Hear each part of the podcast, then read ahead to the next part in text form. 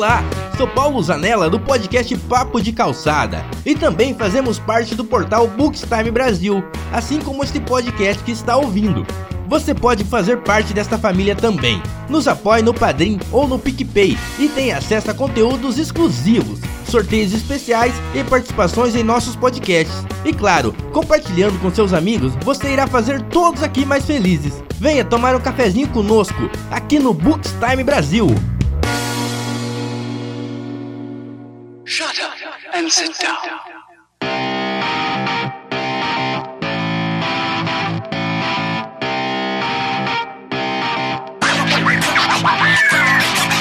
Elementar, meus caros ouvintes, está começando mais um podcast Elementar. Eu sou Natiel Silveira e hoje estou aqui com o melhor João do mundo.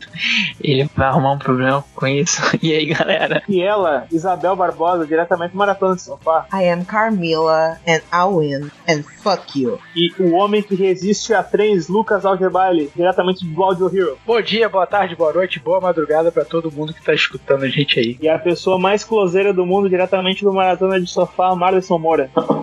Oi, pessoal. Boa noite, bom dia, boa tarde a todos. É isso, é isso aí, galera. É isso aí, galera. Hoje a gente tá reunido aqui com esse time muito especial pra comentar, se não me engano, é o nosso terceiro ou quarto programa, pra comentar aí a série Castlevania da Netflix, comentando aí a temporada final que encerra essa série maravilhosa. A temporada sa- saiu agora no, no mês de maio de, de 2021 e a gente vai comentar aqui as nossas impressões sobre, sobre o encerramento dessa, dessa história.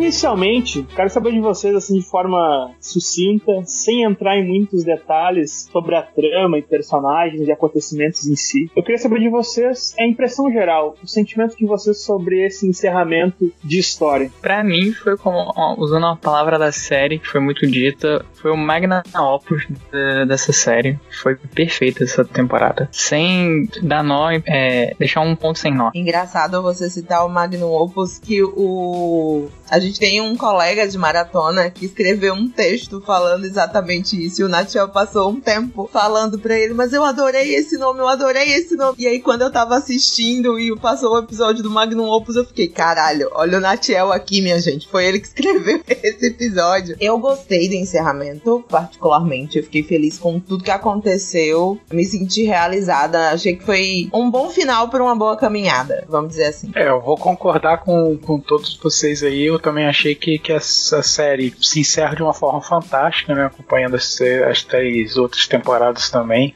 E, e fecha muito bem. É, é um ótimo, ótimo fechamento. Eu achei que valeu a espera e tô triste que acabou, mas tô muito feliz que acabou do jeito certinho, assim, tudo, tudo bem, tudo bem encerrado, sem nenhuma ponta solta, tudo. Nossa, foi incrível, maravilhoso. Eu também acho, cara. Eu também acho que foi, foi muito bom, assim, uma série curtinha de quatro temporadas ao todo. Acho, que- acho que são menos de 35 episódios. É uma série fácil de ver, rápida de ver. Uma história boa, animação muito legal. A gente fala muito desse, desse encerramento, né? Como fecha bem esse ciclo de histórias, esses arcos de personagens que se distanciaram da primeira até a quarta temporada e no final, assim, eles meio que se unem novamente, né? E eu acho que pra gente, só pra gente poder comentar essa quarta, essa quarta temporada e os acontecimentos, acho que, acho que é interessante a gente retomar a, o desfecho daquela terceira temporada, né? Se a gente for pensar no podcast anterior que a gente gravou, a sensação geral que a gente tinha era de que aquela temporada ela era uma grande prepara é- é- é- ela era uma preparação para algo maior que estava por vir, né? Tinham peças se movimentando, se posicionando a fim de algo que a gente esperava que acontecesse e de fato aconteceu. Algum de vocês pode lembrar basicamente como é que terminou aquela temporada? A gente tinha alguns núcleos ali. A gente, a gente, a gente tinha o Isaac formando um exército para tentar vingar o Draco. A gente achava que ele queria se vingar do, do Hector em princípio, né? E aí a gente vê toda aquela jornada dele vindo lá do, de um lugar que parece ser o Oriente Médio, não sei, até a, a Europa. A gente tinha os planos lá das três irmãs vampiras, das quatro irmãs vampiras, né? De dominação mundial, de fazer um grande rebanho e tal, liderados pela, pela terrificante, é, terrificantemente ambiciosa Carmil. E a gente tinha o Alucard, né? Se, se decepcionando com a humanidade, sendo traído por aquele casal que ele conheceu e teve uma relação com os dois, achou que poderia ser um, ter alguma companhia para ele e acabou se frustrando com a humanidade, né? E a gente tinha o San Germain sumindo lá no, no túnel temporal, né?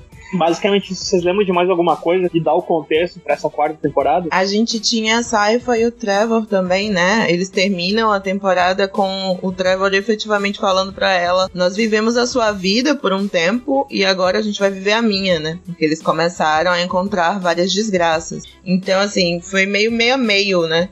Na parte das irmãs vampironas maravilhosas e o lado do Isaac, a gente tinha esperança, planos, construção do futuro. E do lado dos nossos super-heróis, que eram o Alucard, o Saifa e o Trevor, a gente tinha uma desesperança, né? Justamente o sentimento contrário. Eles ali meio que entristecidos com a humanidade como um todo. É, tem um, tem um certo contraste, né, nessa, nessa parte aí, né? que é justamente o, o Alucard, que ele é, que ele é meio, o, vamos dizer assim, o tristão da coisa, né? Ele, ele é que termina com uma, com uma, com, com um quê de esperança, assim, e justamente o, o Trevor faz ao contrário, né? Ele já termina com, ó, agora a gente vai sofrer ainda mais, né? Fala da, do final da última temporada, é isso? Da, o final da terceira, não? Que sim, sim, aquela... isso. A última que eu digo isso. da temporada anterior. Isso, exatamente. Ah, mas sei lá, eu, eu não acho. O Alucard, ele termina super de mal com a humanidade, digamos assim, né? Que ele sim. se permitiu viver aquela relação com aqueles, com aqueles dois garotos que ele recebeu na casa dele, treinou eles, alimentou, mostrou o castelo, transou com eles e eles traíram ele depois. Parece que ele me termina muito amargurado com a humanidade, assim. É, eu, é como... na verdade, não, desculpa, cara. É que eu, eu realmente me confundi aqui total, foi mal. Confundi a terceira com a quarta temporada. Segue aí. É, é como o Netiel falou, né? A terceira temporada vai muito moldando as peças no tabuleiro, planejando para algo mais grandioso que gerou essa expectativa nos fãs que seguisse a linha do, do Curse of Darkness, que é um dos jogos da franquia, que se passa três anos depois do, da batalha contra o Drácula, que é lá no Drácula Curse que é um dos primeiros jogos de Castlevania, onde a gente tinha apresentado ao, ao clã Belmonte. Que uma coisa que eu senti falta nessa primeira parte da, da, da, série é que são quatro personagens no Castelo do Drácula. A Saifa, o Trevor, que a gente joga, ele se encontra o, o Alucard em algum momento, e o Grant Denest, que é um ladrão, que ele era um pirata, e a tripulação dele foi dominada pelo Drácula, convertida em monstros, e o Trevor salva ele e os quatro são os heróis, né? Não teve esse personagem no, diretamente no, na franquia, na série e eu senti um pouco de falta. E eu esperava que desde a terceira pra quarta eles passam alguns meses juntos, né? A Saifa e o Trevor na terceira, como ela fala, né? Vivendo um, um conto de fadas, tendo uma vitória por dia. E até que eles têm uma grande decepção lá, eles encontram os primeiros é, resquícios do, dos adoradores de Drácula, tentando ressuscitar ele de alguma forma. E eles têm uma grande tristeza que eles param numa aldeia, essa aldeia é destruída, e a série acaba logo ali. E é um ponto de clímax muito grande né, no final da terceira temporada que a gente tem uma cena pesada com a Alucard e os Gêmeos, em, em contraponto a gente tá tendo a batalha lá do, do Trevor e da Saifa com o demônio, com a ajuda do Saint Germain, e, e acaba. Aí eu esperava que ia passar um time skip até grande pra linkar com o jogo e foi totalmente ao contrário, né, gente? Já puxando pra, começar a temporada, foram outras coisas. Ele, em um episódio, ele mostrou coisa de um mês e pouco, em partes assim, eles lutando e, tipo, como eu, é, como eu falei ao, ao longo antes de ser lançada a série, o Trevor já é um personagem com uma cara triste. E as imagens, e esse primeiro episódio vai mostrando que ele tá com uma cara mais amargurada, mais triste ainda. Você sente o peso no personagem do que tá acontecendo. É, a gente vê que eles estão muito cansados, né? A gente vê que eles estão ali já há um bom tempo nessa dinâmica, né? De andar ali pela Valáquia, encontrar criaturas, matar criaturas, ajudar alguns povoados e matar mais criaturas. E, tipo, fugiu a palavra agora, não é consecutivamente, é. Caramba, velho, esqueci a palavra. É, é, Sucessivamente. É, isso, isso, isso, isso. sucessivamente fazendo isso, né? Caçando criaturas, andando de cidade em cidade e tal. E vê que eles estão muito cansados, né? Aí o tempo se passa ali em semanas, né? Tipo assim, vão narrando tipo, uma semana, duas semanas, e, pô, é tão, é tão pesado, né, cara, que, que é, é, extremamente cansativo que a gente vê. Quando chega no ponto, né, de, tipo assim, no ponto onde eles pararam de recontar aquela história, né, você vê que eles já estão extremamente cansados. A Saifa já começa a xingar, mano, coisa que ela não fazia. Ela começa a xingar, porque é, é, ela já não se aguenta mais, né, cara. Ele falou, pô, agora você começou a viver a minha vida, né? Ela, pô, mas pessoal, eu não pessoal. xingava. Sim, sim, verdade, verdade. Eu, eu queria que você vocês comentassem um pouco. O superpoder da Saifa, cara, é uma personagem muito desproporcional com todo mundo daquele universo. Parece que ela pode matar quem ela quiser, a hora que ela quiser. Ela é muito, muito, muito, muito poderosa, cara. Eu acho bizarro isso naquele mundo, assim. O que, vocês acham dessa desproporcionalidade de poder, assim? Absolutamente tudo para mim. Eu adoro o fato dela ser extremamente roubada. E é um roubado que meio que te pega desprevenido, né? Porque as duas primeiras temporadas você não vê esse crescimento absurdo no poder da Saifa. É algo que ela tá aprendendo ali a lidar e tal. E aí chega na terceira temporada, ela dá uma escalada absurda. Chega na quarta, você fala assim: caralho, a mulher tá ali metendo um- um- uns raios nas pessoas e, e lâmina de um lado, fogo do outro. É maravilhosa, domina todos os elementos. Avatar, a lenda de Saifa, perfeita. Tudo para mim. Mas eu acho que, que é bem isso, entendeu? Porque ela na, na, na terceira temporada, ela já, tipo assim, já tá meio que tocando né, o terror mesmo. Na quarta temporada, então, ela vira a chave do foda-se o negócio, entendeu? E dane-se. Aí aí é por isso que o poder dela, eu acho que, que, tipo assim, fica gigantesco, ela não se contém. Acho que ela, de repente, vai se contendo, coisa e tal, mas quando vai passando o tempo, ela não vai se contendo mais o poder dela. Cada vez mais vai, vai evoluindo, né? Acho que é isso, não sei, minha opinião. É Porque os magos, os speakers lá, que é os oradores que ela fazia parte, é um clã nômade de, de magos, né? Mas eles usam magia pra coisas simples, acender uma fogueira, fazer um gelo pra derreter e virar água, coisas assim. Eles não usam propriamente pra combate. Esse primeiro contato que ela vai, obviamente, ele se defende quando necessário, ela vai ter esse contato com o Trevor e com a Alucard, ela, eles vão mudando ela por necessidade, que ou eu me defendo ou eu fico aqui atrás dos dois é, igual mocinha. E a Saifa não é assim, ela toma a frente muitas vezes. Na verdade, todas as vezes ela sempre tá tomando a liderança ali naquele trio, é, dando uma ideia, uma ordem. E a gente até vê uma construção e um aprendizado de poder dela. Na terceira temporada ela começa a usar os raios, vê que é uma coisa um pouco de- difícil, talvez ela nunca tenha tentado ou experimentado. Ela foi momento, ela, caraca, e se eu fizer isso aqui? Que é uma coisa que parece, pelo menos eu não, eu achei que ela tem dificuldade pra fazer. E na quarta temporada ela já tá um pouco melhor e ela vai com... ah, agora eu vou combinar dois, três, quatro elementos aqui e dane-se. É a força de vontade dela é o poder dela. É, basicamente. eu gosto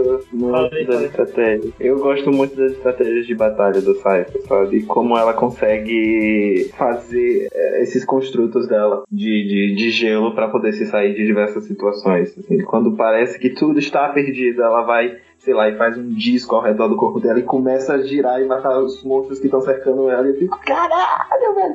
Então, ela não é só muito poderosa, ela é muito inteligente também em tudo que ela faz, o que torna ela totalmente overpowered. E tem um ponto que é sempre o da explosão, né? Em momentos muito desesperadores, ela tem um surgimento absurdo de poder. Então, a gente presencia isso nesse momento que o Marleson citou, que o momento do disco de gelo, que é um, um momento que ela olha pro Trevor e fala: abaixa aí, que eu vou lascar a porra nesses bichos agora. E um outro momento durante os episódios que é quando ela incendeia as coisas, que ela literalmente libera o poder dela e ela é uma fênix naquele momento, né? Ela incendeia Ela tudo. explode fogo. Sim. Ah, e o próprio Trevor fala, pô, depois da última vez, né? É. Porque a parada pegou fogo literalmente, Sim. né? Deixa a gente sair daqui antes de você tacar fogo em tudo. Essa cena que a Isabel comentou lá é muito interessante, porque o rosto dela aparece em chamas também, assim. Se tu for pegar um frame, assim, é muito engraçado. É realmente assim, ó. Vocês viram a animação do One Punch Man, ela é uma animação super simples, assim, Sim. né? Tem uns momentos que o One Punch Man, quando ele tá sério, que ele vai realmente fazer aquelas ações de herói foda, de super poderoso, que a expressão facial dele muda, cara. Nesse frame da Saifa, ela tá toda coberta em fogo, assim, realmente parece muito a, a Jean Grey, como a, como a Abel citou ali, da Fênix em chamas, assim. Muito legal. Referências. Seguindo aqui, falando um pouco sobre um outro núcleo da série aqui, né? A gente vê que o Alucard ele tá ali ainda naquele castelo solitário, né? Essa solidão e essa carência afetiva é algo que assolou o personagem desde a primeira temporada, né? E isso começa a mudar quando ele recebe um pedido de socorro. O que vocês, acharam desse, desse arco todo dele indo lá até a vila e tentando ajudar eles? Cara, eu acho que ele é um vampiro muito bonzinho, cara. De boa. Ele é um vampiro muito bonzinho. Que, é sério, que o que, que fizeram com ele foi uma, foi uma, uma puta sacanagem, entendeu? Os, os, os, os gêmeos lá. Fizeram uma sacanagem com ele, mas mesmo assim ele ainda continuou acreditando, cara, porque ele não precisaria fazer nada, cara. Não precisaria sair dali. Aquilo, aquilo ali pra ele seria Nesse pouco sentido- importante, entendeu? não sei, não sei como vocês percebem isso, mas nesse sentido, me parece, não sei, a série me deu a entender, claro, né? Ele é, um, ele é o filho do Drácula com a Alissa, né? Me parece que a Alissa é uma pessoa extremamente altruísta. A série me mostrou que a Alissa era uma pessoa muito altruísta que queria ajudar todo mundo e tinha esperança nas pessoas. Então me faz sentido para mim o Arucard ter ser esse cara que também é muito bonzinho, tem esperança nas pessoas, justamente por dentro dele ter essa, essas trevas do Drácula, do, do, do Drácula e ter essa luz da Alice. Não sei como vocês percebem isso também. É como ele, ele fala logo quando ele é apresentado no início que algumas pessoas chamavam ele de. começaram a chamar ele de Alucard, o oposto de Drácula, porque ele é muito semelhante, mas ele é muito oposto ao pai dele. E ele luta com isso, né? Ele sabe que ele tem poder para destruir cidade, fazer isso, mas ele não quer isso. Ele tenta seguir no caminho da mãe, como você falou, muito altruísta, ajudar todo mundo, ser bom. E o Alucard é jovem. Ele fala isso pra Cypher, tipo, vampiros crescem muito rápido. Então, tipo assim, não dá a idade exata dele, mas ele poderia ser muito um, adolescente ainda no, corpo de um adulto grande. Então ele tá crescendo, se descobrindo algumas coisas assim, então ele mantém muito essa, essa idealização de ser um herói, de ajudar as pessoas, acreditar na coisa boa, apesar dos, dos sofrimentos que ele passou. Eu acho que é muito isso de ter dualidade, né? Tanto de ter um pouco do pai, um pouco da mãe, e nem tanto um pouco, na verdade. Ele tem, digamos assim, os extremos. Ele tem a compaixão que a mãe tinha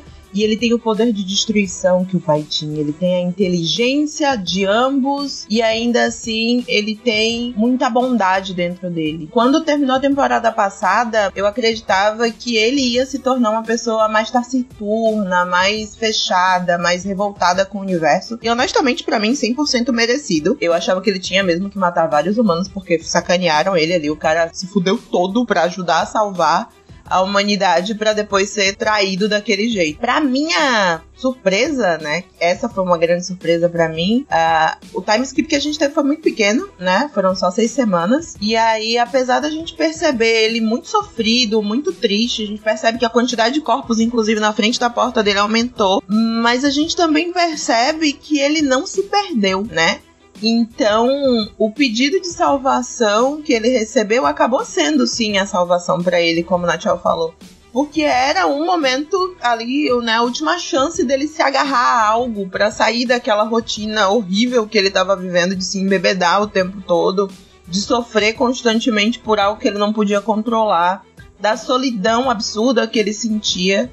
No outro cast que a Sylvania, inclusive, a gente chegou a comentar o quanto é, é ele realmente é muito jovem em si, ele tá aprendendo ainda as coisas sobre o mundo. Ele foi literalmente uma criada tirada, uma criança tirada do berço e falaram: "Olha só, tem uma guerra aqui, você precisa matar seu pai, vamos, é agora". E aí pouco tempo depois, o único laço que ele tinha não foi cortado, mas foi separado dele. E é aquilo, né? Três, quando não é um trisal, sempre é sobra. O casal saiu pelo mundo e ele ficou lá, tomando conta de um castelo assombroso e de um de um forte que ele nem visitava, caçando uns peixes para comer, né? E tomando álcool todo dia depois da, da infelicidade que aconteceu com ele. Eu acho o Alucard um personagem extremamente complexo, principalmente na forma que ele foi concebido. Uh, dentro das lendas ele sempre aparece assim, né? Como essa, esse outro lado do Drácula, essa coisa benéfica ou bondosa eu não como muito essa, não, mas eu admiro bastante o personagem, eu gosto muito e eu queria dizer que a animação desta temporada estava de parabéns, porque ó, Alucard de decotinho, mais gostoso do que nunca, meus amigos,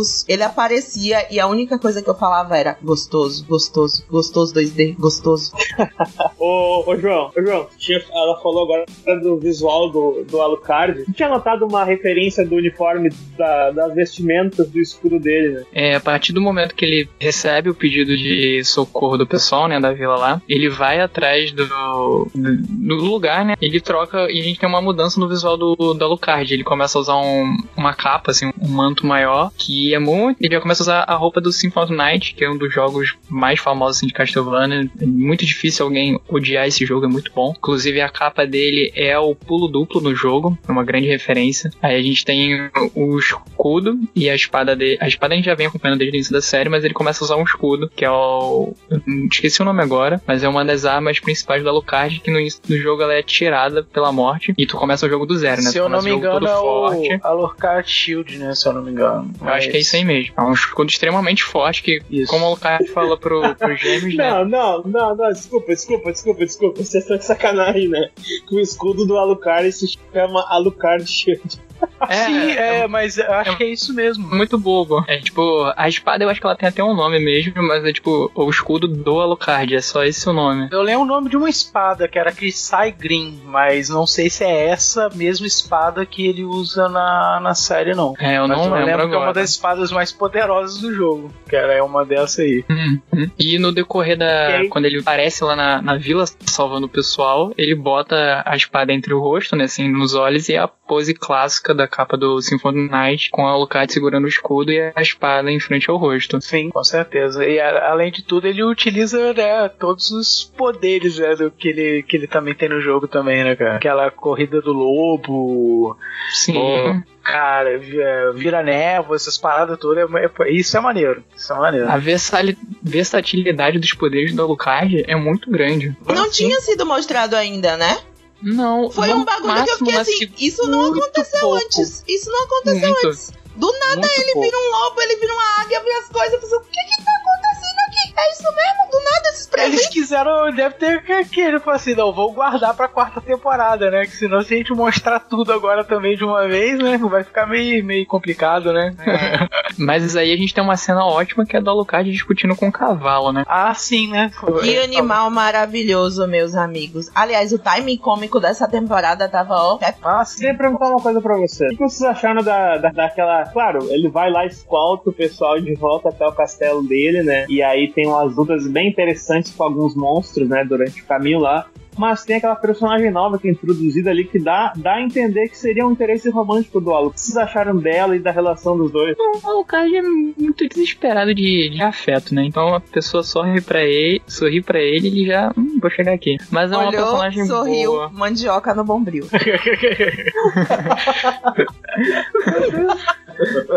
Pô, também, gente, vamos pensar, né? Há quantos anos ele tá esperando isso, né, gente? Talvez uns 16, 17. No último cast a gente especulou que ele tinha 14. Vamos lá.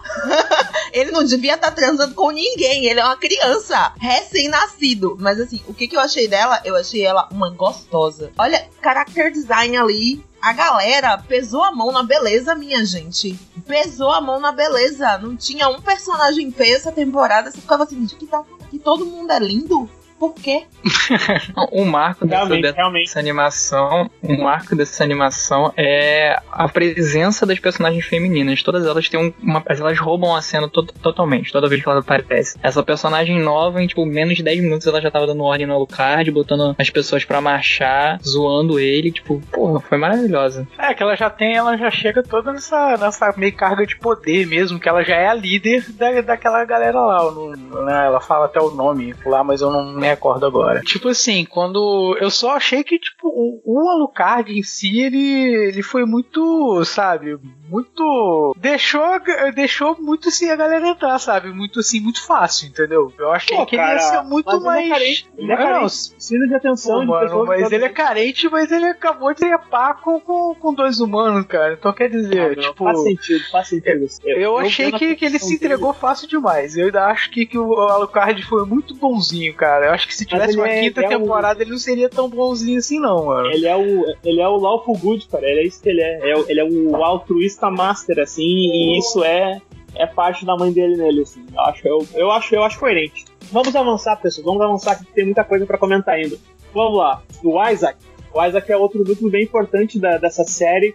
O Isaac foi o personagem mais desenvolvido e mais explorado na temporada passada, né?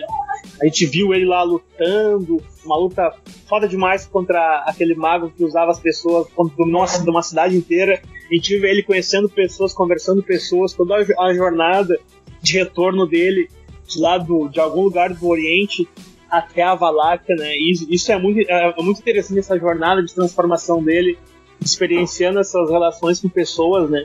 E aqui a gente vê, a gente começa aqui essa série, o Isaac, basicamente depois daquela batalha final que ele tem na, na outra, na outra temporada, né? E ele tá reconstruindo a cidade com seus monstros, né?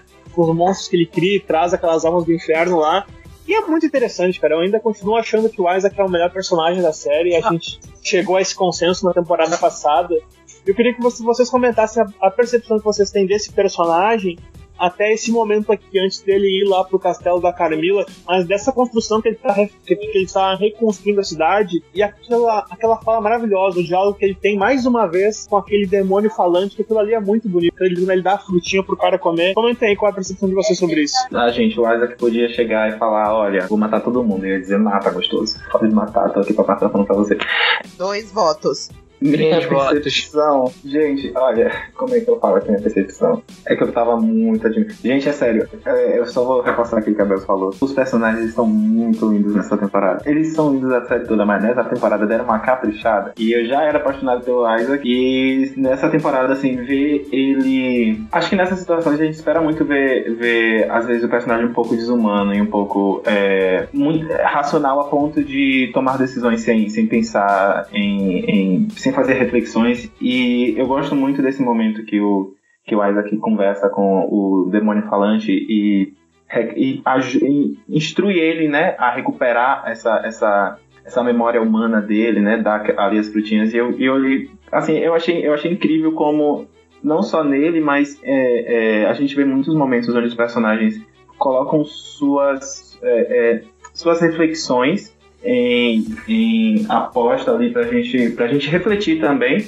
E no momento assim, que às vezes é muito caótico, ou, ou que por costume a gente esperava que uma coisa, é, uma outra coisa acontecesse. Então, acho que esse, acho que o Isaac se destacou bastante nessa temporada. Cara, usando as próprias palavras da, da série, né? É, como o Isaac se descreve, eles eram crianças no começo disso tudo e eles agora são adultos. O, a evolução do Isaac é de longe a maior de todas. É um personagem extremamente muito bem criado, muito bem trabalhado. É, os diálogos dele, as cenas de luta, o design dele também é muito bom. Eu adorei o Re-Character Design porque ele é diferente nos jogos, ele é um personagem muito raso, é muito eu sou mal porque eu sou mal e eu quero salvar, eu quero ajudar o Drácula. E dessa vez eles deram um propósito pra ele, deram uma construção extraordinária. Ele vai refletindo, vendo a vida dele, tipo, tá, eu tenho que ajudar o Drácula. Eu concordava com a ideia dele, mas o Drácula morreu. Eu não preciso ficar preso nisso, nesse fanatismo religioso que alguns personagens têm na série com Drácula. Eu vou viver minha vida. Vou fazer minha vingança aqui, vou. Mas depois disso eu vou viver, acabou. Não preciso ficar atrelado a esses grilhões que a vida me, me impôs. Sim, é, eu também, também acho. E, e esse diálogo lá que ele tem com, com, com o monstro lá, né? E, e tudo, ele justamente ele tá, até põe isso na situação ali, né? Porque ele tem um certo momento que ele fala, né, cara? Ah, o monstro fala pra ele, pô, mas nós nos alimentamos de, de, de, de, de carne, né? E de, de humanos, coisa e tal. Você não precisa só se alimentar disso. É a hora que ele oferece, né, até a fruta e tem aquela indagação, pô, é realmente, pô, será que eu preciso ser isso, né? E a partir do a partir desse momento você vê que o, ideal dele dá aquela mudadinha, né, que ele pensa, pô, não preciso, eu tenho isso, pô, eu não preciso só destruir, eu posso construir algo e construir um outro tipo até de um outro tipo de sociedade, entendeu? Um outro tipo de pensamento, né? E, e eu acho que ele evoluiu bastante em relação até em relação por causa disso, né? Que fora isso seria uma busca meio que desenfreada só pra, pelo Drácula, né? E lá e, e, e tudo, mas deram uma profundidade muito maior a, a ele, né? O Isaac é maravilhoso mesmo, não tem o que falar sobre ele. De fato, né, consenso, assim, de que ele é o personagem mais desenvolvido, o melhor arco, assim. Todas as questões filosóficas, existenciais, a maior parte delas que a série traz é por meio dele, assim. Ele é um personagem muito shakespeariano, no sentido de estar se questionando o tempo inteiro sobre a realidade da que ele está vivendo, sabe? A função dele naquele mundo é realmente encantador. Algum de vocês tem mais uma- alguma consideração sobre o Isaac até essa parte da série? Tenho, quero rasgar seda. Tô aqui pra rasgar seda, é meu personagem favorito, muito provavelmente.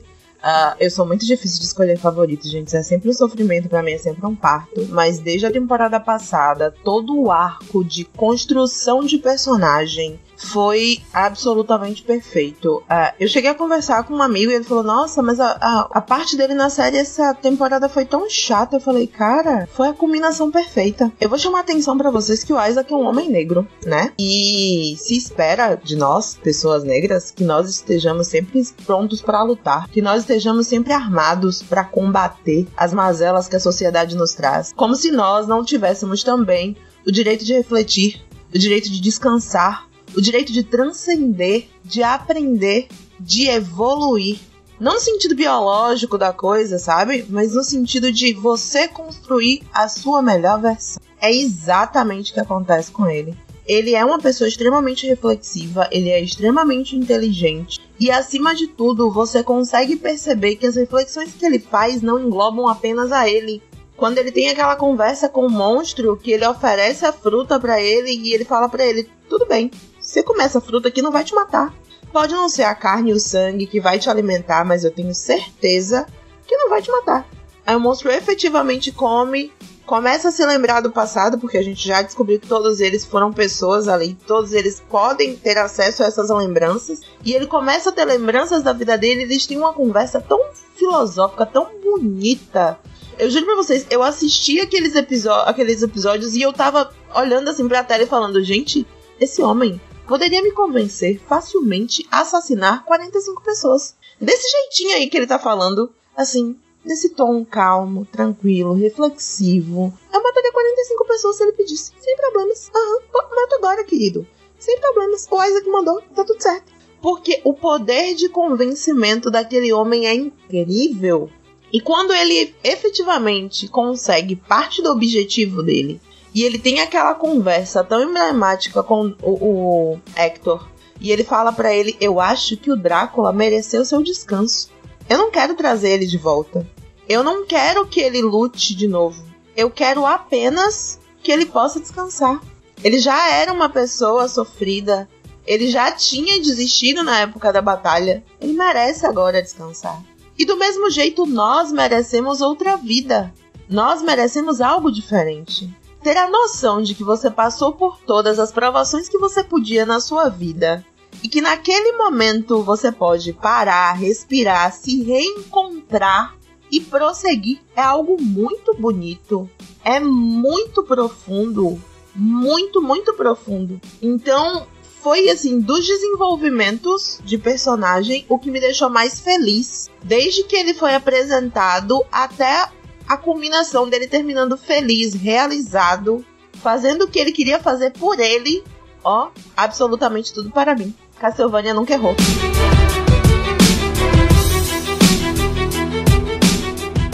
Comentando esses núcleos dessa primeira parte da série que tá mostrando onde esses personagens estão, o que, que estão fazendo agora, né? A gente tem ali as irmãs, as irmãs vampiras, né? Que elas estão. O núcleo dela tá dividido em dois agora. A gente tem o pessoal que tá no castelo, Carmila, Lenor e Hector. O Hector tá ali, parece que ele tá enrolando para fazer as criaturas da noite, né? Ele ainda tá sobre o jugo ali, sobre o domínio da, da Lenor pelo feitiço. A Carmila tá lá na sala dela arquitetando aqueles planos mirabolantes de dominação mundial. Enquanto isso, Striga e Morana estão numa missão externa num campo de batalha que a gente não entende muito o que elas estão fazendo. Né? O que vocês acharam dessa, desse primeiro vislumbre que a gente tem desses personagens agora separados, assim? É, elas, acho que, se eu não me engano, elas estão nesse campo de batalha que elas estão tentando expandir território, né? Uma, uma guerra, né? Que, que elas estão travando. Não sei se eu tiver errado, por favor, me corrijam, galera. É, e, tipo assim, cara, eu curti pra caramba essa, essa separação porque você vê como é que, que, que, é tipo assim a, a influência das coisas, né?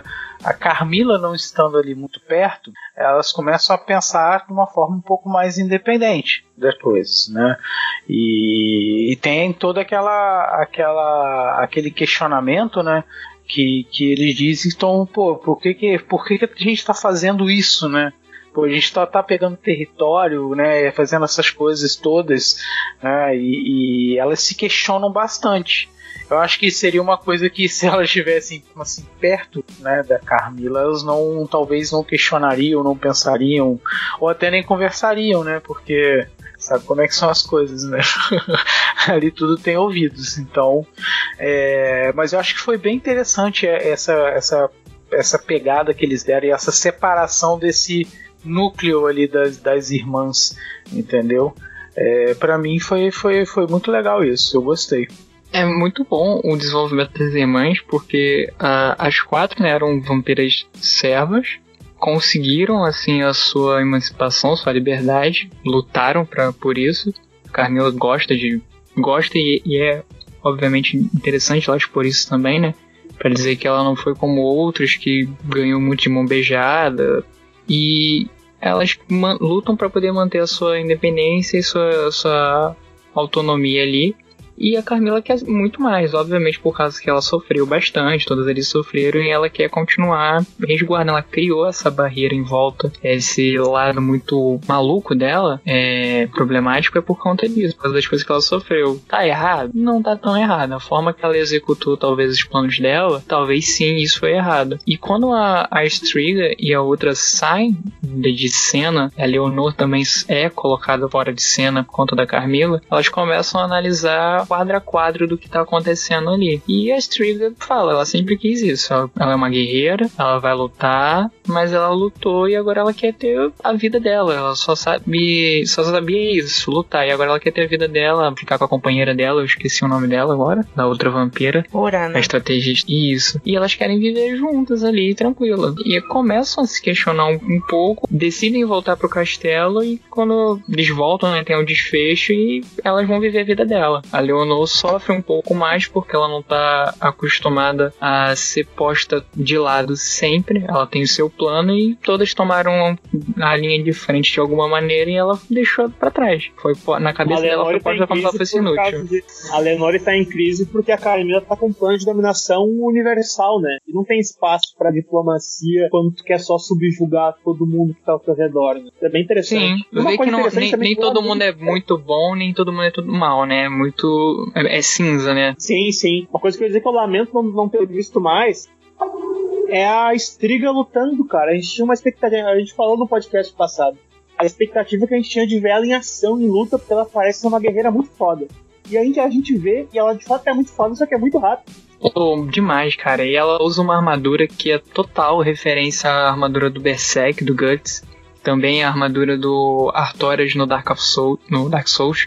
E aquela armadura é linda, cara. A maneira que ela usa aquela espada gigantesca, uma armadura criada para lutar à luz do sol, para vampiros lutarem à luz do sol. Isso é fantástico. Eu esperava ver ela talvez contra o Alucard ou contra o Trevor, ia ser uma batalha bem legal. E a armadura é tão pesada, tão pesada que cansa lutar com ela, né? Chega no final da batalha, ela tá super cansada de usar aquela Sim. armadura, né? Por incrível que pareça, né? Um vampiro tem uma, uma digamos assim, uma estamina maior, né? E mesmo assim, né? Pra você ver quanto deve ser difícil lutar com aquela armadura, mas a armadura é muito bonita mesmo. Isso aí, com certeza. E ela lutando com a armadura é fantástica também, né? Sim, é linda, linda, linda. O que, que, vocês acharam da, da relação das duas, esse, esse relacionamento amoroso delas, essas discussões que elas têm sobre os objetivos delas? Vamos comentar um pouco, queria saber mais de vocês, assim, o que vocês entendem dessa personagem, dessas, desse casal? Eu achei elas incríveis já na temporada passada, né? A gente chegou a comentar uns easter eggs e tal das, é, é, dos dubladores, né? Das personagens e tal. E eu acho muito bonito que ainda que, digamos assim, eu vou colocar aspas, né, nas vilãs a gente também tenha encontrado espaço pro amor, pro questionamento, né, pra profundidade desses personagens. É, elas quatro se... elas tinham orgulho de serem cada uma forte em algo, né, a Carmila planejava, né, ela traçava planos, desenhava mapas, a Lenore fazia toda a parte organizacional no sentido de ser. Ai meu Deus, a palavra sumiu agora. O Natil acabou de falar ela. Não, a Leonora, ela, ela, ela era a diplomata. Isso, a diplomata. A Morana, a é... Morana que era a pessoa da logística, que botava Isso, em prática A Morana na parte de logística, a Camila na parte de traçar planos e, e fazer mapas. Ela sendo diplomata, a Estriga ser a maravilhosa que desce o cacete em todas as pessoas. E aí, assim, fica muito claro desde a temporada passada que elas vão na conversa da Carmila, né? Elas vão no papo de dominação, de obter terras, expandir aquela coisa. E aí quando a gente começa, a gente tem a Morana e a Estriga efetivamente levando o plano da Carmila a sério e à frente, né, no campo de batalha, expandindo seu território, conquistando pessoas e, e locais. A Carmila ainda loucona lá, desenhando os mapas dela. E a Lenore extremamente chateada com o local que foi reservado para ela dentro de tudo isso. Porque se você faz guerra, você não precisa de diplomacia. Se você só tem o plano de dominar todas as pessoas, você não precisa de um diplomata. Ele vira literalmente uma figura de. Ela tá ali apenas para ornar. Figurativamente. É, ela tá, exatamente, obrigada. Ela tá apenas figuramente ali, né? E aí ela leva esses questionamentos dela pro Hector e tal. Eu tenho que confessar que eu acho ela um pouco chata, mas ela, eles dois têm conversas extremamente inteligentes, principalmente essa conversa na qual ela fala: se você apenas quer dominar todo mundo, para que você precisa de diplomacia, né? Porque você percebe ali que ela realmente tem noção do que tá acontecendo e não concorda em transformar todos os seres humanos em gado para sempre, né? E quando a Estriga e a Morana têm a conversa no campo, né? Depois de efetivamente enfrentar o que está à frente delas, uma das coisas que a Morana fala é, tipo, a conversa da Carmela é muito bonita e muito sedutora enquanto a gente tá lá. Enquanto a gente tá aqui, passaram seis semanas, a gente tá lutando todos os dias, eu tô vendo que não é esse o futuro que eu quero. Eu tô vendo que a gente não precisa disso.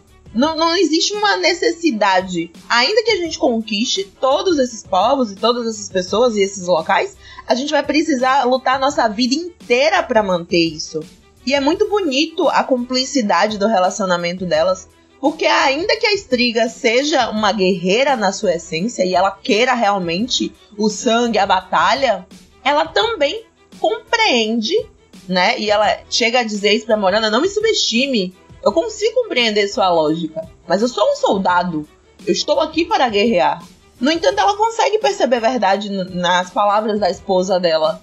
E ela fala: Olha, beleza, entra aqui no baúzinho. Eu vou ali matar uns humanos. Inclusive, 10-10 aquela luta queria mais. Parte do meu coração queria que ela lutasse com o Trevor ou o Alucard. Parte do meu coração não queria porque eles iam tomar um cacete. Porque que mulher, meus amigos, que guerreira, não é? E eu achei muito bonito que no final, ao perceber que não haveria uma chance delas irem para aquela guerra, ou que seria algo em vão ir lá vingar a Carmila, a Lenor, elas simplesmente bateram em retirada e foram ser felizes no fim do arco-íris. Absolutamente perfeito. Eu adoro quando os gays não morrem nas coisas. Eu tô aqui única e exclusivamente nossa, pra isso. Na nossa pauta eu até coloquei aqui, né? Lenora e Morana vivem felizes para sempre. Ainda sobre, sobre essas personagens, né? A Bels falou que acha a Lenora meio sem graça, né? Eu acho ela encantadora, cara, encantadora. Depois eu, depois eu vou fazer um quiz com vocês, que eu dei uma prévia lá no grupo, cara. Se eu pudesse escolher alguém pra ficar, pra dormir comigo, eu ficaria com a Lenore, cara. Eu acho ela encantadora. Demais, assim. Eu adoro aquele, a personalidade dela. Acho ela muito elegante, muito sofisticada, acho ela maravilhosa, assim. E fico triste pelo fim que ela teve, mas a gente vai comentar um pouco mais à frente, assim. E ainda sobre o casal Morana e Striga, eu acho muito legal que a Morana não existe um motivo algum, aparentemente, pra Morana estar tá ali no campo de batalha. E ela tá ali porque ela gosta da, da Striga e quer estar junto dela. Isso é muito legal. Sim, é, com certeza. É, ela é, vai ali na, na, na, como companheira mesmo, né? Da, da, da, dela, né? Porque efetivamente ela, você sabe, ela, a gente entende que ela nem lutar é muito a dela, porque quando a parada vai pegar mesmo, né? A, a... eu sempre confundo as duas, tá? Mas é a estriga, né? Fala para ela se esconder dentro do, do, do, do baú lá, do caixão, não sei, agora eu não lembro. Mas, ou seja, ela ainda fica ali com medo. Fronte de batalha para esconder alguém é porque a pessoa não tem a mínima noção, ou pelo menos sabe muito pouco sobre batalhas, né? Mas ela, ao mesmo tempo, ela é um suporte suporte emocional também, né? Também tem essa parte, né? Um suporte emocional para ela no campo de batalha. Como ela, ela né, comandava as tropas, né? É, ela também provavelmente também estava ali também nesse nesse contraste também, né? Para ser um, um, apoio emocional também, né? Sim, sim, sim. Só para só para comentar então, né? Ainda sobre esse núcleo, no castelo a gente tem lá a Carmila fazendo seus planos mirabolantes de conquistação mundial o Hector enrolando, que ele é o mestre de Forge, ele tem que criar criaturas, ele tava enrolando para criar um martelo novo, né? E aí a gente vê o Hector muito confortável, andando para lá e pra cá no castelo, pregando umas pecinhas na parede, né? E posteriormente a gente vai descobrir que aquilo ali era um portal que dava direto na, na no quarto, na sala da Carmila, e algo também que bloqueava ela lá, lá dentro. Isso é muito interessante. Vou dar a gente comendo um pouco mais depois, assim. Agora, queria que a gente conversasse um pouco sobre o Saint Germain. O Saint Germain foi meu personagem favorito da temporada passada, o personagem novo introduzido na temporada passada, se não me engano. E ele, ele, ele some, né? Ele some naquele tubo, naquele tubo temporal. Ele volta agora aqui numa, lá, lá em uma da, das aldeias que o Trevor e a, e a Saifa chegam lá para reconhecer. E aí a gente, a gente tem ali um flashback que mostra o que ele estava fazendo antes, que ele entrou lá no túnel temporal, atrás da, da, amada, da amada dele que sumiu. E aí é, é muito interessante porque ele mostra ali todo um passado dele, um flashback ali de corte em corte, se apresentava ali para prestar serviços à realeza, né? Isso é bem legal de ver dele ali, né? E ver, mostra ele conhecendo aquela moça que some depois também, perde lá no túnel temporal. Comenta um pouco sobre isso. Se não me engano, o João também tinha uma referência sobre o Saint Germain nesse flashback que mostra dele aí. Ah, nesse flashback dele, a gente vai acompanhando a evolução dele durante o tempo, né? Quando ele começou, ele muito cheio de vigor, falando que ele era mágico, filósofo, altruísta, é, sociólogo, e vai, com o passar do tempo, ele vai se cansando, ele vai dizendo, ah, só São Germain, poeta, conhecedor, cultista, falando coisas que as pessoas querem ouvir, né? Cansado um pouco do trabalho dele. E em um desses frames, ele aparece com uma casaca vermelha, bem típica londrina, assim, né? Muito chamativa, uma cartola, um monóculo. E esse é o visual dele no Curse of Darkness, que é o jogo onde o Hector é o protagonista, que eu falei que se passam três anos depois da batalha com Drácula. E ele é um personagem tanto como na série quanto no jogo, totalmente é, enigmático, sombrio. Ele é um viajante no tempo no jogo, ele aparece em vários momentos, você tem uma luta com ele bem legal, divertida. E você não entende muito o que, que ele é. Na série a gente tem uma aprofundação muito maior do personagem. É, motivação, por que, que ele tá ali, o, o que, que ele quer. Eu, eu curti o Saint, o Germain e pra mim, sinceramente, ele é um dos melhores personagens de todas as temporadas, cara. Porque, cara, é, é tipo assim, ninguém compra ele, ninguém compra ele, cara. Ele, no final das contas, cara, o cara é o todo gerador do negócio, velho. Mas... Não, não, não, não, não. Peraí, cara.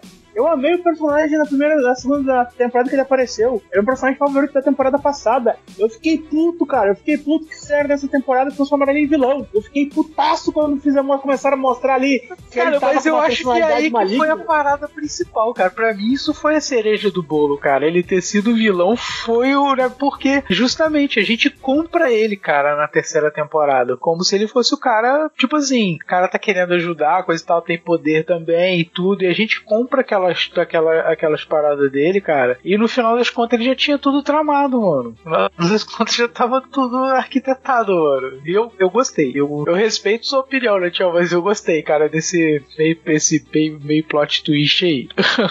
ele é muito um, um personagem dessa temporada que apareceu como referência de jogo e some, não vai aparecer. Eu não esperava tanto, assim, antes de sair notícia, que ele voltasse na quarta temporada. E ele volta como um instrumento da verdadeiro plot dessa série, né? Que eu achei maravilhoso. Eu concordo aqui com o Lucas. Tipo, essa queda que ele, em aspas, queda né, que ele teve, que era um herói e começa a se passar como vilão, foi incrível. As pe a peça no jogo vão se movimentando e você vai vendo ao longo da série vários personagens tramando, conversando com aqueles espelhos mágicos e você nunca sabe quem é. Até que você logo no final vai tudo se revelando, se ficando mais claro e você vê que é o Saint Germain por trás de todo mundo. Para, para, para, para, para, para, para tudo. eu sempre quis fazer essa de Von Kleber, não. Só pra gente entrar no plot final da série. E eu queria saber qual é aquela dimensão, se, se tem no jogo, se tem alguma aquela dimensão temporal que ele encontra aquela mulher lá com um monte de livros. Eu vi em algum lugar que ela, ela era referência a algum personagem também. Chegou a ver alguma coisa disso, não? Cara, eu, eu não lembro agora de cabeça. Ela, ela um personagem como um plot de mesmo do Saint Germain, ele tá atrás do infinito corredor por causa disso, por causa do, da amada dele. Ele até no jogo tem essa discussão, o Trevor vira para ele e fala, um, um dos momentos o Trevor aparece depois de lutar com o Hector e fala pro Saint Germain que o, o infinito corredor, é, o corredor infinito é uma lenda, ele não existe, você tem até algumas umas fases nele, você acaba entrando nele rápido, é bem divertido. Mas não se estende, como eu falei, o Saint Germain é um personagem que não se estende tanto nos jogos. Tem uma coisa, a, a gente chega nele na série quando ele, ele tá naquele vilarejo lá que o, que o Arucard vai salvar eles, né? É Danesh. Tinha uma, uma anotação sobre isso, né, João? Sim, é, Danesh é realmente um, uma cidade que existe na Valak. É um povoado real lá. Ah, isso, é- isso é muito legal, eu acho, eu acho bem divertido. Continuando aqui na nossa, na nossa pauta aqui, para além de, do, do Saint Germain e tudo isso que a gente viu que ele tá lá, aquela entidade bem curiosa que encontra ele lá dentro do, do túnel temporal lá, fala pra ele que tem que o Drácula, né? Trazer o Drácula é o plot da série, é o que movimenta todos esses personagens nesse. É o que movimenta os vilões, os antagonistas, digamos assim. Enfim. E a gente tem, são- tem dois personagens novos que são apresentados ali. Que é o Varnes de Londres, Conde, não sei o que lá, figura nobre da, da Inglaterra, que ele fala o tempo inteiro.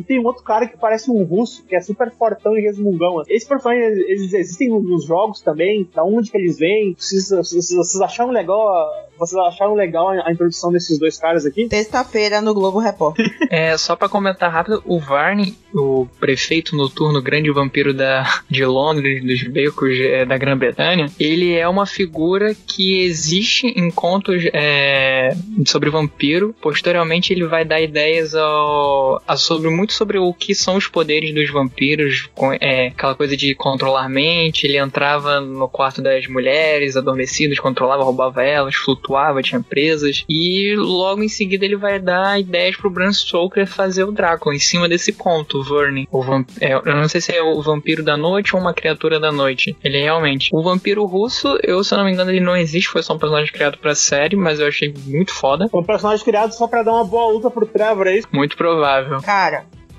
o Varney aparece e o ranço é instantâneo. É instantâneo. É aquela pessoa que você vê chega no local falando: Você não sabe quem sou eu? Você não sabe de quem eu sou filha? Você não me conhece? Como assim? Como você não sabe quem sou eu? E é tão, tipo, real. É tão palpável. Geralmente ninguém conhece. Exatamente. Exa Ninguém nunca conhece esses filhos da puta. Mas é tão palpável o nojo que te dá. É um personagem que meio que você olha de soslaio e vai deixando ele passar. Ele é só um otário insuportável, porque ele nunca mostra o que ele tem, ele nunca mostra os poderes dele, ele nunca faz nada de importante, a não ser falar que ele é Varney, da Inglaterra. Tipo, grande merda. Tem cocô na rua e xixi. Grande merda. Caguei pra você, sacou? que coisa E dá um chata. nojo. Porque ele fala, ou tem uma cena né, que o vampiro russo joga, fica puto, fala tudo pra ele, fala, Varney, tu não faz nada, sou eu que faço aqui, tu é um, um merda, etc. Ele, pois bem, eu deixo você fazer tudo isso porque eu deixo. É isso. Isso é maravilhoso, cara, isso é maravilhoso. Que ódio, eu queria entrar na TV e bater nele, gente. Nossa, que saco. Você percebe que o cara tá lá, ele fez o plano, ele conseguiu as coisas, ele fala, não, meu plano. Seu plano o quê, filho da puta? Você não fez nada. Pô, Eu só quero crédito, é o eu Alex só quero crédito, Laranja eu só quero Mecânica. créditos. Vocês viram que ele é o Alex do, do Laranja Mecânica? O dublador? O dublador é o, é o carinha que faz o Alex, que fez o Calígula lá também, esqueci o nome dele agora. Caralho, Não que louco. Eu sabia que eu conhecia aquela voz de algum lugar. É, ele faz o Varnes. Esse personagem é bem interessante. É, quando a gente vai ter o plot twist dele. Ainda sobre esses caras, né? Eles estão eles estão todos en- envolvidos. Varney, aquele vampiro russo lutador que tá lá pro Trevor dar um pau nele depois. Eles estão todos envolvidos numa trama ali que envolve a Targovice, né? Que foi aquela cidade maldita onde, onde o, o bispo lá queimou a mulher do Drácula e que ele botou aquela cara de fogo do Drácula matando todo mundo depois lá. Quem tiver os, os monstros comendo bebê na primeira temporada é em, é em Targovice, né? A cidade foi destruída e se descobre que tem uma realeza vivendo no subterrâneo. E aí tem. Aí começa a ver esse núcleo do Varney indo pra lá. E o Trevor e a Cypher também vão pra lá. Tem aquela guarda, aquela menininha, a menininha que usa uma espada, cabelinho curto, que é a guarda real lá. O que vocês acharam desse núcleo aí, dessa trama toda da realeza escondida no subterrâneo de Targovice? Um minuto de silêncio pela loucura, pela beleza dessa personagem, na verdade. Porque, de novo, a galera fez o design de personagem essa temporada tava muito de parabéns. Cada um mais bonito que o outro. Ela apareceu com aquele cortezinho ali, fiquei aqueles 5 segundos de Bipanic. É um homem e uma mulher, eu gosto dos dois, eu gosto dos dois, vai, é um homem, é uma mulher, não sei, não sei. Do nada era uma mulher, é aquela coisa assim, aquele nervoso, aquela coisa, você tá fazendo tudo errado pela sociedade, você não tá ajudando seu povo, meu Deus, o que tá acontecendo? E aí, quando a gente tem o desfecho e tu vê que a loucura bateu, meus amigos, é agridoce demais. Porque do mesmo jeito que eu quero dar uma gargalhada daquilo, ela tava protegendo, né, o- o- dois mortos com a ideia louca de que eles iam reviver, acordar do sono, blá blá blá. Também é muito triste tu pensar que ela tava se apegando a resquícios horríveis. E ela falar, tipo, com consciência, assim, não, eu enlouqueci no dia que o Drácula veio pra minha cidade. Não tinha como eu resistir sem enlouquecer aquele dia. Imagine uma força tão sobrenatural que dizimou a população da sua cidade, que tem o poder de dizimar o mundo. Realmente, aí, tu vai ficar tentando, né? É muito foda isso. É muito foda. Ela diz, né? Ela diz que ela viu a parte do Drácula descendo do céu em chamas, né? Sim, E essa nossa. cena, essa cena aparece na temporada, ela, ela é muito forte mesmo. Ela fala, né? Foi como se fosse um apocalipse. Tipo, eu sobrevivi ao apocalipse e o que tá acontecendo agora não é nada. Eu vou sobreviver a vocês. Os ataques que se, se seguem por Tatagovsky durante todos esses meses. E, como a Bel falou, é uma personagem bonita. Quando ela aparece, ela se destaca do, dos três guardas que estão juntos. Eu falei, não vai morrer. Ou se não vai morrer, vai ter alguma fala, pelo menos. É o que seria elenco de apoio em novela. Não é figurante. Sim, sim. Seguindo aqui então, até esse momento da série, a gente tem os quatro núcleos ali. E esses quatro núcleos, pra encerrar a série, eles se tornam em dois, né? A gente vai ter um núcleo que vai se encerrar, que vai encerrar o seu arco de histórias no castelo da Carmila, o outro núcleo que encerra o seu arco de histórias no castelo de Alucard. Basicamente, a gente tem ali o Isaac, né? Ele abre aquele portal pelo espelho, né? Pra fazer a vingança dele. Ele, ataca o castelo da, da Carmila. E a gente tem aquela surpresa, né? Mas não é mais uma surpresa. A gente viu que o Hector tava fazendo alguma coisa ali por debaixo dos panos. Melhor, melhor. Antes de a gente entrar nessa batalha no castelo da Carmila, o Hector, cara. O Hector, a gente falou tão mal do Hector na- no, no, no podcast passado que a gente gravou sobre a temporada passada. Cara, a gente falou que ele era um merda que ele era uma, uma barata, que ele era um zero esquerda, que ele era um z- que ele não fazia porra nenhuma, que ele era uma. uma... Coitado, cara. Eu também, peraí, calma. Gente, Não, não, não. A gente aqui tinha essa percepção. Tu não participou desse programa, Lucas. Mas a gente tinha essa percepção. Ele apanhava, tudo que ele tava fazendo não dava certo. Ele ficava quieto lá, ele era abusado, ficava preso, espancado, todo fudido lá. E a gente tinha essa percepção dele, cara. E aqui, cara, ele conseguiu conquistar a confiança da Lenore e passou a perna em todo mundo, cara. Ele fez uma porra de um feitiço lá. Eu, eu, eu nem lembrava disso, que ele fala, além de somente de fora, eu também sou um feiticeiro. E ele faz uma porra de um túnel que leva direto pro quarto da Carmila e tranca ela lá dentro. Ele estava esperando já que o Isaac fosse atrás dele. Isso é muito foda, cara. O que, que vocês acharam do Hector nessa temporada? Um dos plot twists, né, cara? Porque eu achei que ele ia continuar sendo realmente um escravinho, mano, de boa. Eu, eu achei que ele ia continuar sendo meio que escravo, mas na verdade ele ele tem essa esse plano, né? E, e ele se mostra bem inteligente, né, cara?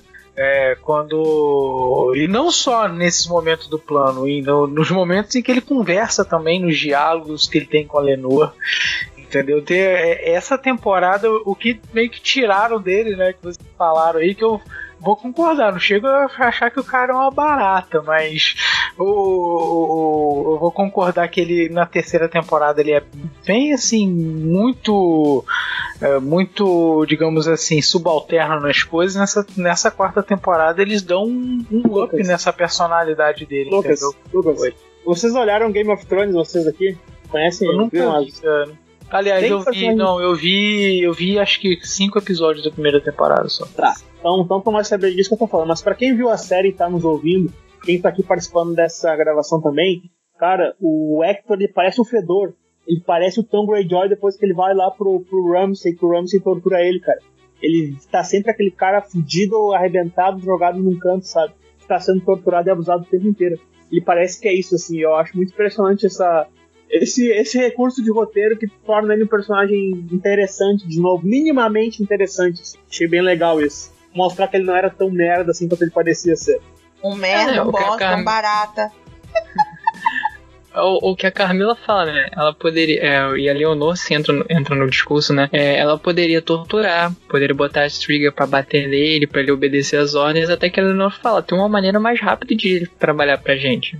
Mas ela vai conseguir a confiança dele, vai conseguir, por, em aspas, amor, né?